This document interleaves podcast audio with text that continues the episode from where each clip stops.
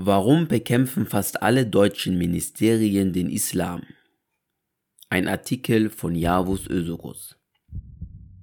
Allein die Überschrift dieses Artikels wird bereits einige Leser überraschen, denn ihnen ist gar nicht bekannt, dass irgendein deutsches Ministerium eine besondere Feindschaft gegenüber dem Islam und den Muslimen hätte, aber gleich fast alle?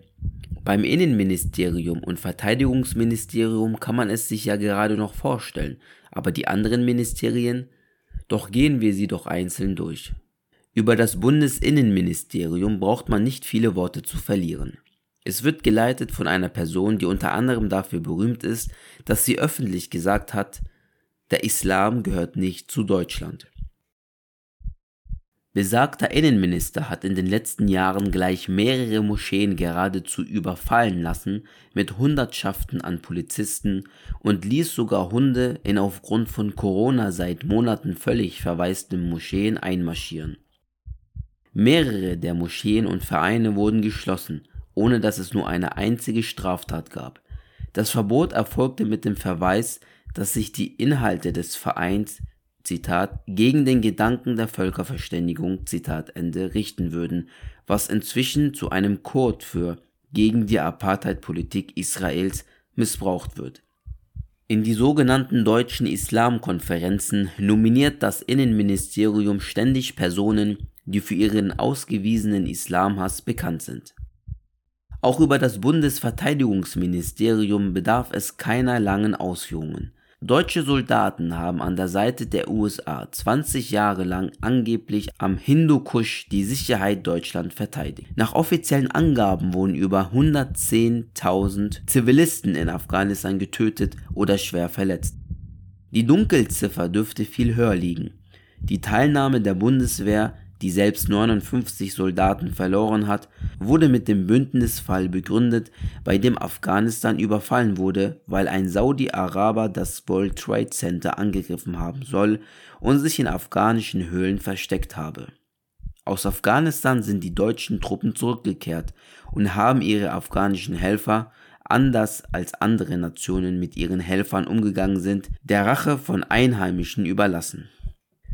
Doch Afghanistan ist nicht die einzige Region, in der die deutsche demokratisch legitimierte Armee, die sich immer noch als Verteidigungsarmee versteht, gegen Muslime kämpft. Eine deutsche Truppe sitzt auch in Mali und unterstützt dort Frankreichs Hilfe für Putschisten. Frankreich droht seine Truppen abzuziehen, nicht etwa, weil die Putschisten nicht demokratisch legitimiert sind, sondern weil die Putschisten einen Versöhnungsweg mit den Islamisten anstreben, was den europäischen Interessen widerstrebt.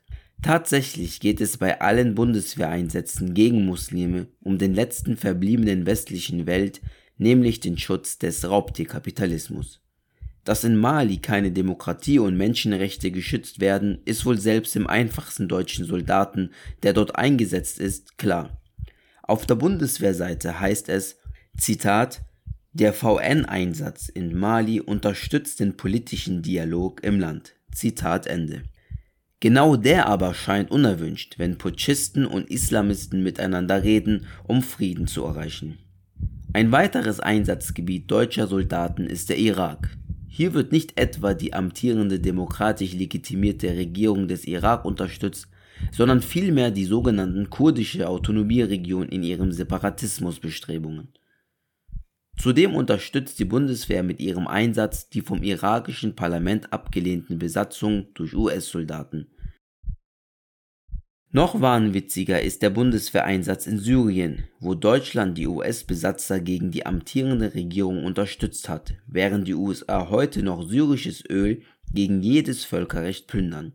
Mit Afghanistan abgeschlossen, Irak, Libanon, Jemen an der Seite der saudischen Aggressoren Somalia, Südsudan, Mali, Westsahara, vor der libyschen Küste und vor der algerischen Küste sind zwei Drittel aller Bundeswehreinsätze im Ausland gegen Muslime gerichtet.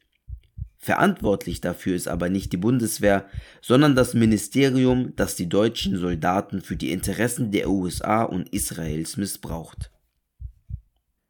Während man beim Innenministerium und dem Verteidigungsministerium eine antimuslimische Einstellung vermuten konnte, ist sie in anderen Ministerien eher überraschend.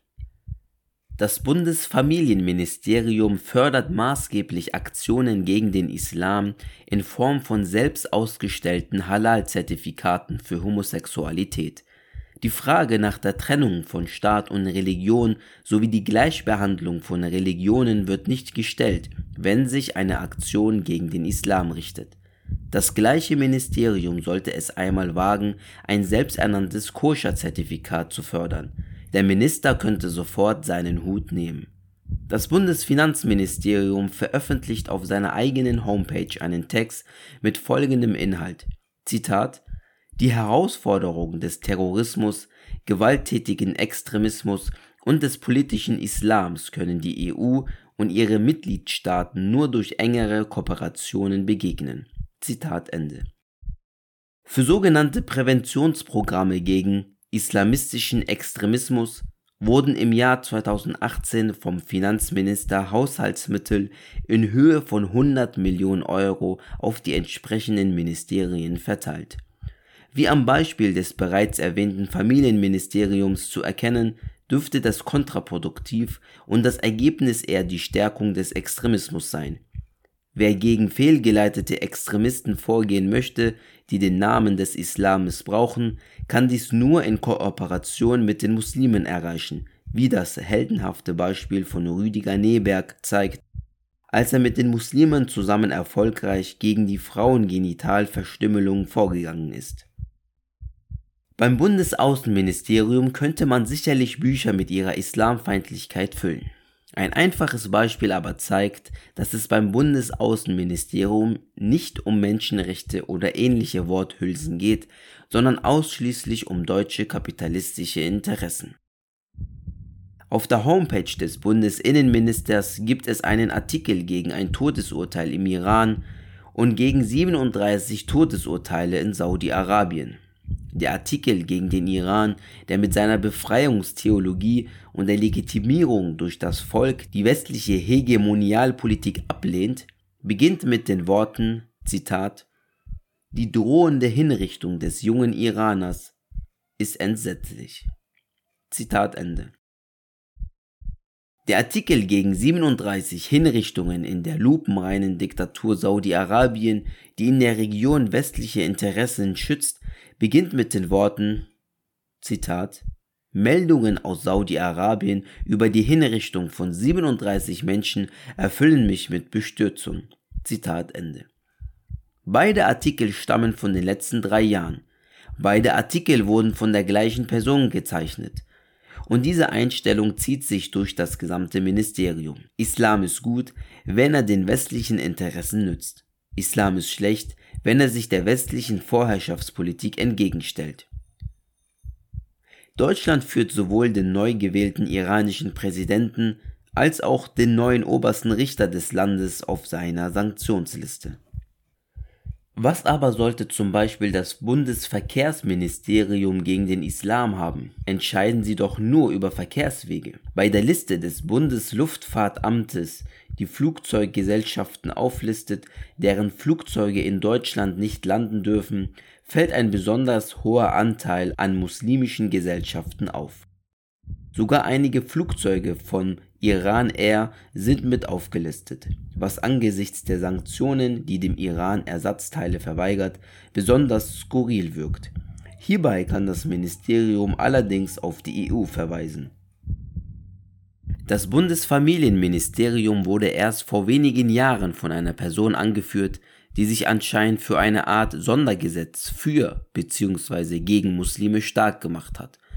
Zudem hat er seine Amtsmacht missbraucht, um einen europäischen Islam zu fördern, was mit seinem Ressort nichts zu tun hat.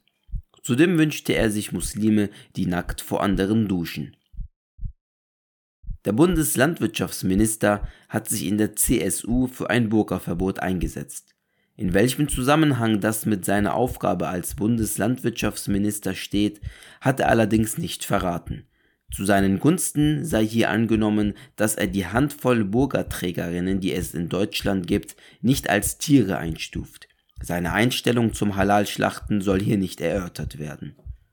Es erübrigt sich darauf hinzuweisen, dass alle Ministerien Deutschlands an der Seite des Apartheid-Regimes Israel stehen und jedes Völkerrechtsverbrechen Israels entweder rechtfertigen oder, wenn es gar nicht mehr zu rechtfertigen ist, relativieren.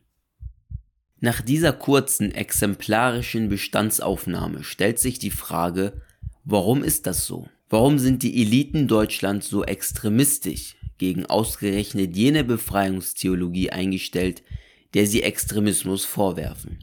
Historisch ist das kaum begründbar. Die Zeiten, in denen Deutsche und Muslime zusammengestanden haben, sind länger als die Phase der Bundesrepublik Deutschland, in der ganz offen der Islam und die Muslime bekämpft werden. Deutsche Offiziere waren in keinen anderen Ländern so oft geehrte Kommandanten wie in muslimischen Ländern, insbesondere gegen die angelsächsischen Invasionen. In vielen muslimischen Ländern werden Gräber deutscher Gefallener oder später vor Ort verstorbener Offiziere heute noch gepflegt. Durch die indogermanische Sprachenfamilie gibt es auch viele gemeinsame kulturelle Denkstrukturen. Wenn also die Geschichte keine Belege für die aktuelle Feindschaft Deutschlands gegen den Islam und die Muslime liefert, woran kann es dann liegen? Deutschland war, nicht nur bei Muslimen, berühmt für seine Vertragstreue und seine fairen Vermittlungstätigkeiten auch zum Wohl Israels bei Verhandlungen zum Beispiel mit der libanesischen Hezbollah. Beides hat Deutschland innerhalb kürzester Zeit verloren. Der eklatante Vertragsbruch der USA beim Nuklearabkommen gegenüber dem Iran wurde von Deutschland faktisch voll und ganz mitgetragen. Das Verbot einer im libanesischen Parlament sitzenden Partei, die wohl schon bald die gesamte Kontrolle über den Libanon übernehmen könnte, weil angesichts der westlichen Strangulierung selbst die Christen die Seiten wechseln, macht Deutschland unglaubwürdig bei der Zukunft des Libanon und auch Syriens und die uneingeschränkte und zunehmend absurdere Solidarität Deutschlands mit allen Verbrechen Israels trägt auch nicht unbedingt zur Glaubwürdigkeit bei. Doch was ist der Grund? Die Frage scheint unbeantwortet zu bleiben. Es gibt lediglich eine einzige Spekulation, die möglicherweise eine Antwort liefern könnte. Den politischen Eliten in Deutschland sind das Wohl der deutschen Bevölkerung und den deutschen Interessen weniger wert als die Nibelungentreue zu den USA und Israel. Die USA befinden sich im Untergang. Israel wird nicht ewig als Apartheidstaat existieren können. Insofern müsste es doch zumindest wirtschaftliche Eliten im Land geben, die ein Interesse daran haben, dass Deutschland nicht mit in den Abgrund gerissen wird. Und tatsächlich könnte die aktuelle Auseinandersetzung um die transatlantische Pro-Zionistin Baerbock und den etwas mehr deutsch angehauchten Laschet diesen Wettkampf der Eliten widerspiegeln. Gemeinsam scheint man sich darauf geeinigt zu haben, dass beide zusammen regieren sollen, so dass die Frage nur noch ist, wer Kanzler wird. Aber die Geschichte der Menschheit hatte schon einige Überraschungen parat. Denn was ist, wenn schon bald die USA auseinanderfällt? Wie die Sowjetunion nach dem Rückzug aus Afghanistan und Israel den Weg Südafrikas geht dann wird es entweder sehr viele Wendehälse geben oder wir haben eine neue Chance auf ein befreites Deutschland. Heute haben Muslime in Deutschland nur eine Chance, das morgige Deutschland retten zu helfen, durch die Erziehung unserer Enkel zu anständigen Menschen. Aber das ist angesichts der aktuellen Herausforderungen und Verwerfungen im Land eine gewaltige Aufgabe.